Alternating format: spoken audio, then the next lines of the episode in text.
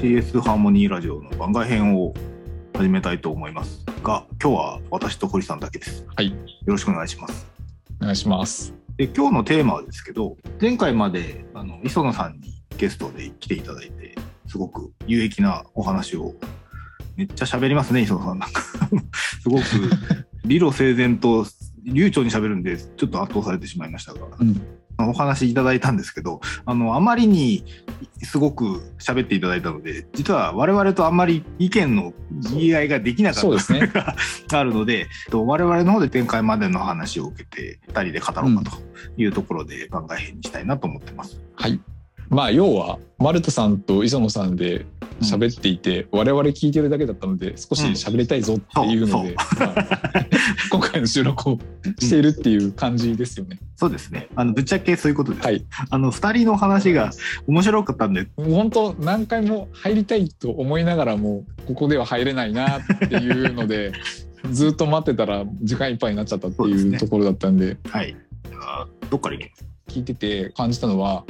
顧客理解の沼は広いっていうの、まあ、まさにそうだなというふうにやっぱり顧客理解っていう言葉って非常に範囲が広い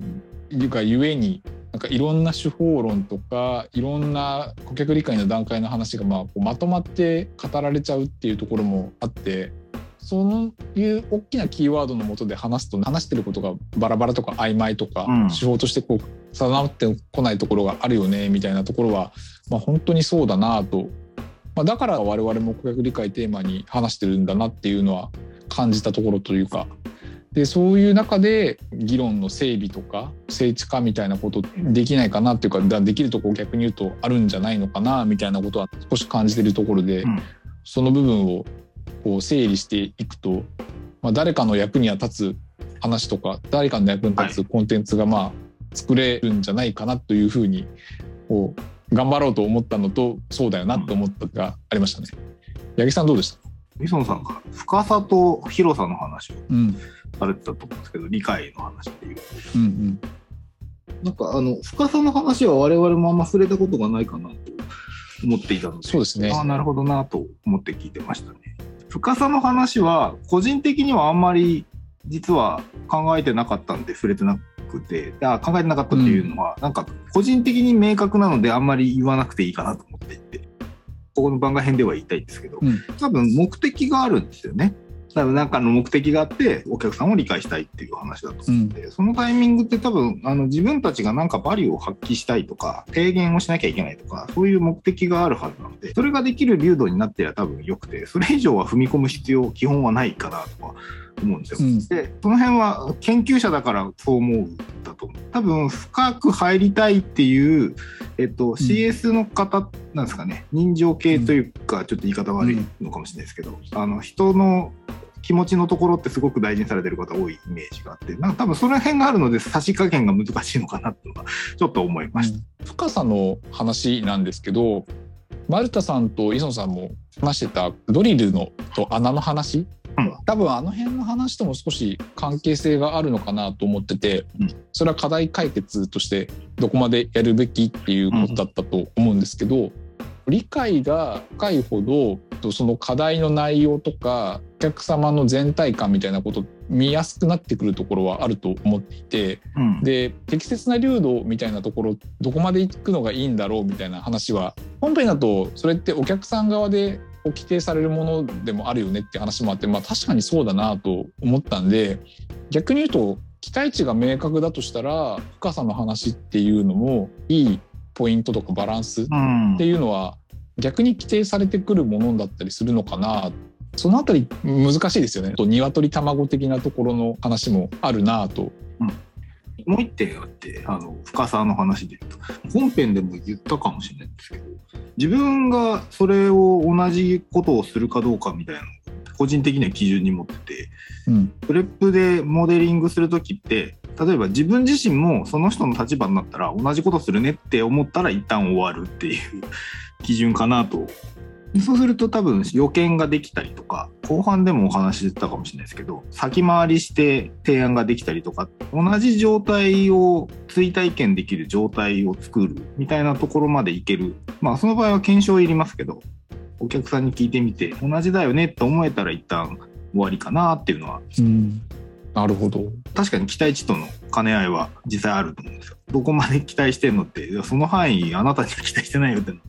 ちょっと議論変わっちゃうかもしれないですけど、まあ、前編の中でも1対2対7のこれみたいな話があったところにも少し通ずるかなと思うんですけどやっぱりその7のアウトプットをどれだけやったかによって自分の判断として精度というか感覚がまあこう高まっていくっていうのはやっぱりやってみるっていうところが非常に大事かな。1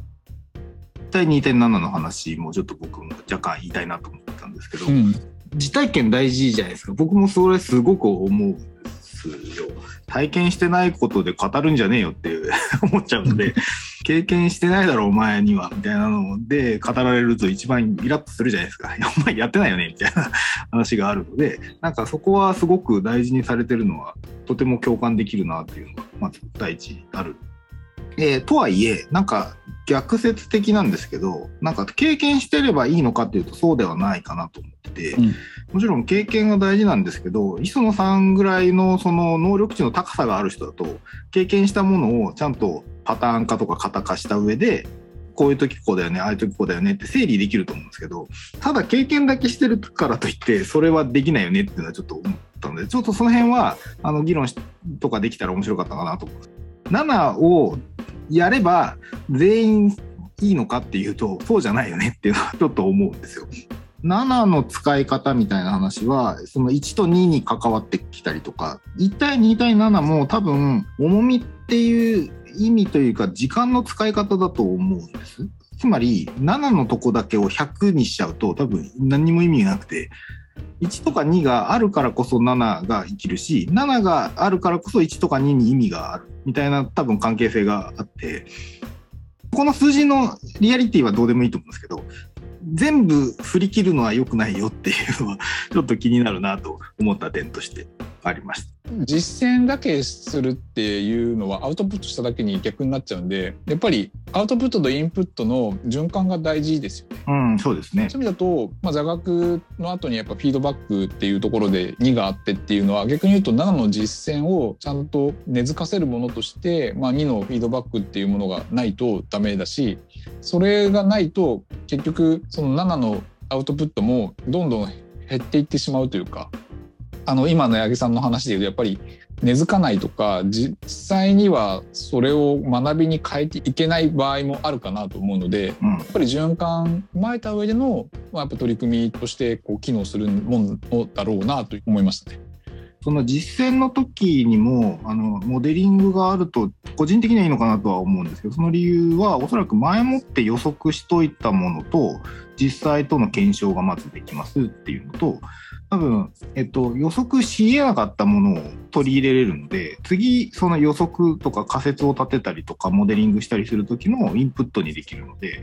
あの実践は非常に重要でなんですけどミスリードにならないといいなと思ったのが7やればいいんだよねっていう人が出ちゃうとちょっとそうじゃないよって言いたくなるなっていう話かなと。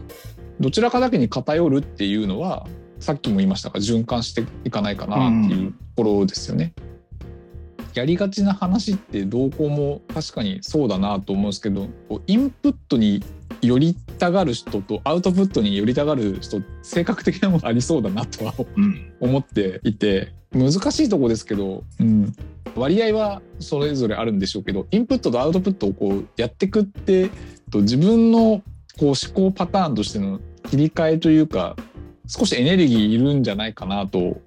個人的には思ってて大事なんだけど難しいところではないかなみたいなうん。のを考えるとモデリングみたいな一つのこう手法もそうなんですけど何かしらやっぱツールとかフレームワークとか共同作業でもいいですけど強制的にそういうモードにさせるみたいなところとか場に行くみたいな、そういう仕掛けがやっぱり重要なのかもしれないな、うん。そこはひょっとしたら仕組み化に非常にいいのと組織としての機能とかワークさせるっていう観点だと考える必要があるポイントなんじゃないかな。うん、なるほど。確かに。こう大きい会社とかだと組織を縦割りから横割りにしてもう一回縦割りにしてって繰り返したりするじゃないですか。はいはいはい。なんかああいうのってある意味バランスを片方に寄らないようにしてる作業なのかなという感じはしますけどなんかうまくいく組織って実は破壊する能力をうちに持ってて、あるタイミングで破壊しに行くんですよね。あの、元々の固定概念を壊しに行くというか、そういうのがうまく回ると実はいいのかな。個人レベルで言うと、丸田さんが前に言ってたんですけど、自分が絶対やらないようなことをあえてやる。これ実際できるのかちょっとわかんないですけど。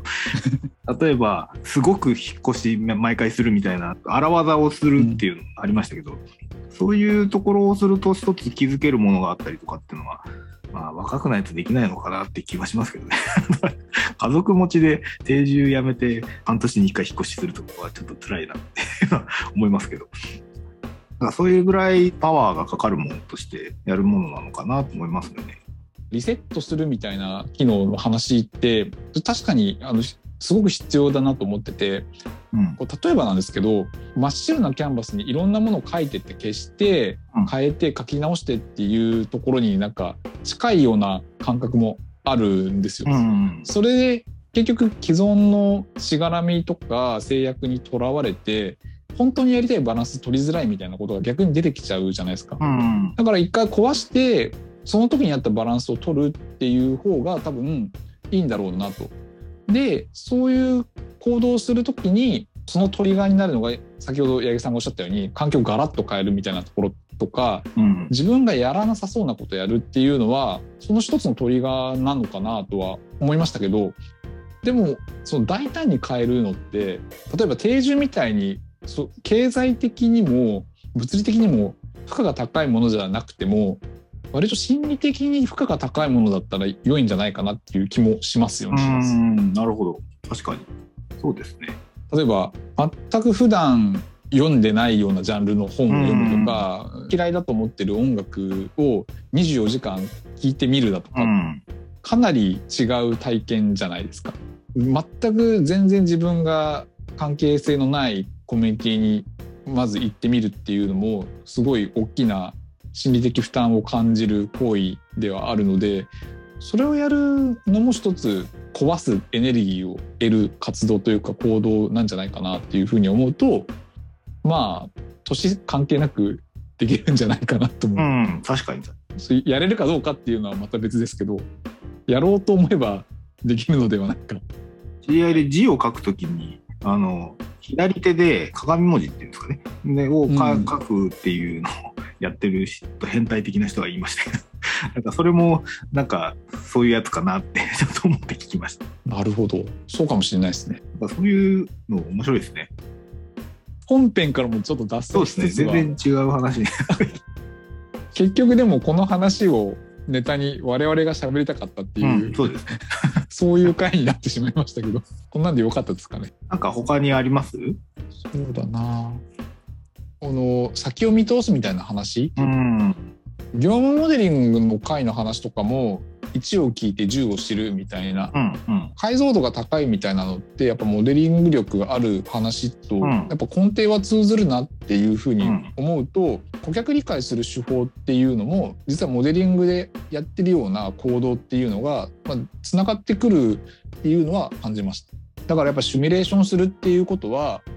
顧客理解にとって大事だし意味あるんだろうなと思ってて、うん、もちろん実践のレベル感もあるんですけどシミュレーションの行動の一つではあると思うんですよね、はい、脳内ですけど。そうですね。でも具体的にお客さんに行って会う以外にもできることっていっぱいあるし、うん、大きさとしては小さいものかもしれないけれどもその小さいものを頭の中で1,000回繰り返したら大きなものになるじゃないですか。うんうん、シミュレーションっていうものとか身近にできるものでもやっていくことっていうのはひょっとしたら顧客理解をこう上げていく上では本当に筋トレですっていう。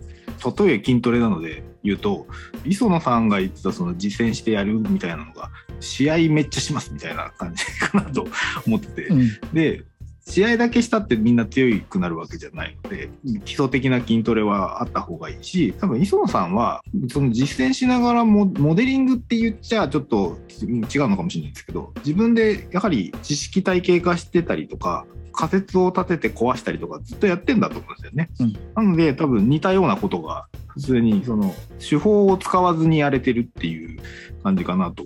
思うので根底は一緒かなと思って個人的には聞いておりましたけどそうですね本人に確認してないですけど、うん、モデリングされてるんだろうなというふうにはこの我々の文脈から言うと言えますよね。そうですね。そうかなと思いました。というところで、はい以上でいいですか？一旦言いたいことは言えたかなと思います。ちょっと脱線しましたけど。すごいいい話だったんで、うん。